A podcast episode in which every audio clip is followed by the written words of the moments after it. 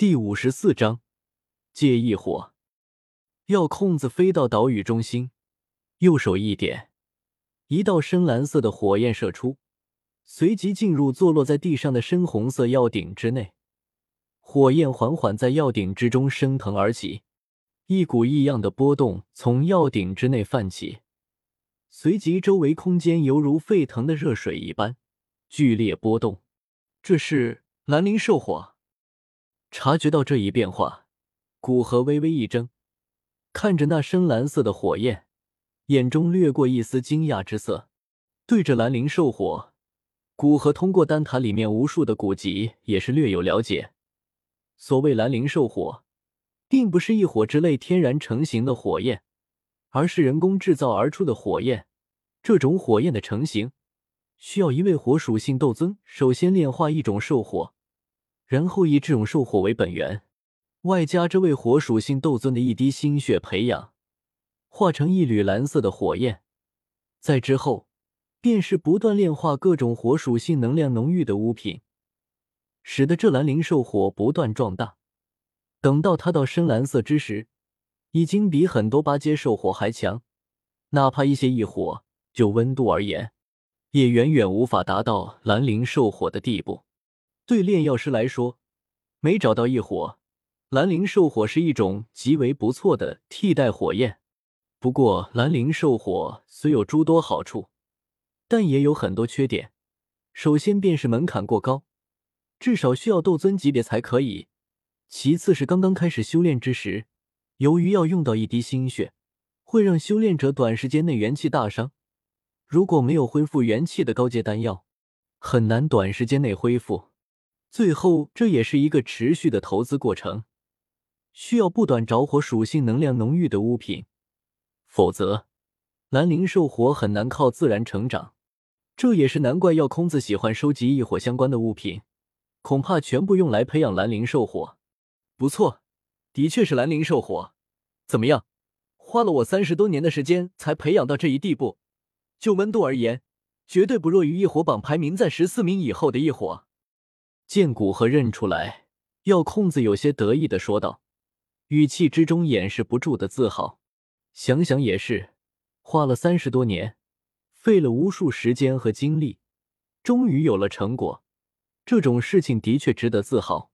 温度很高，对炼药的帮助不弱于一般的异火，能花这么多时间培养一种火焰，实在让人敬佩。古河开口赞叹道，不过心里有些话没说。虽然兰陵兽火的温度超过了很多异火，但是真正异火那种毁灭与狂暴性却是他所不具备的，所以哪怕它温度再高，也没有异火那种令万火臣服的威势。好了，炼制要开始了。察觉到温鼎这一步骤已经完成，药空子眼神一凝，出声提醒道，随即手掌对着地面上那一堆药材一挥，顿时装着药材的玉盒自动打开。里面的药材悬浮而起，犹如乳燕归林一般投入药鼎之中。药材一进入药鼎之内，便被深蓝色火焰包裹。火焰表面灵气微动，里面包裹的药材，其药物精华以一个极快的速度被提炼出来。药空子有条不紊的提炼着药材，看古和聚精会神的看着他的炼制手法，抽出一部分精力解释道。我这炼制的是七色丹雷的空无丹，能让人快速融入空间之中，实现转瞬千里，是逃命的好东西。药长老，我能将灵魂之力探出来观察吗？见药空子开口说话，古河抓住这一机会，赶紧问道：“现在是提炼药材阶段，算得上是炼丹最为简单的阶段，只要小心一点，并不会出问题。所以药空子才能抽出时间来说话。”等提炼药材结束就说不定了。他要确定药空子能同意他用灵魂力量观察炼药，因为药空子炼制的丹药是他所没见识过的丹药。若是使用灵魂之力观察，可以将大半炼丹步骤和炼制方法记录下来。这对于药空子来说，也是一个不小的损失。毕竟，丹方每多一个人知道，其价值便少一分。不过，只是光肉眼看的话，也无法观察到迎接与药鼎之内药物之间的关联，还有无数炼药细节无法摸清。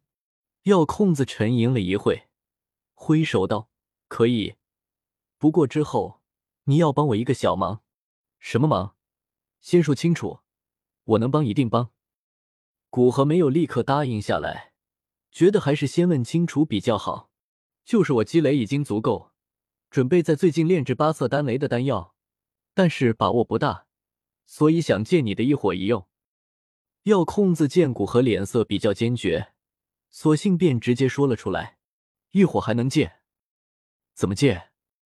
古河皱起眉头，一火的问道：“我这里有一个可以盛放火焰的纳戒，只要你将一火源源不断的注入其中，我便可以使用里面的异火炼制丹药了，不会对你造成伤害。”药空子一边控制着药鼎之中的火候，提炼药材，一边开口说道：“见药空子已经将事情摆到明面上了。”古河皱眉想了一会，觉得没有什么问题，便点头答应下来。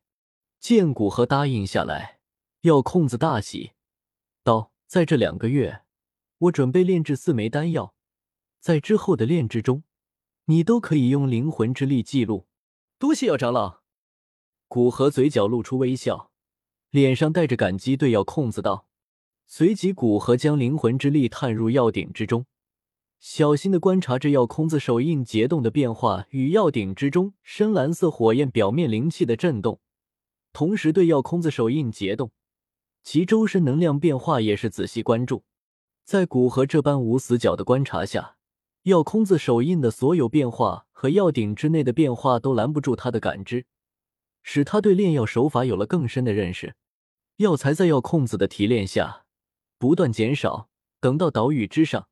所有的药材都投入到药鼎之中，时间已经过去三天了。在这三天，古河受益匪浅，对各种炼制手法、对灵气的应用、对药性的理解，都有了不小的进步。见所有的药材都提炼完毕，古河那三天没闭，有些通红的眼睛更是紧张的眯起，因为接下来一步，关系到成丹的关键，是炼药中最难的一步。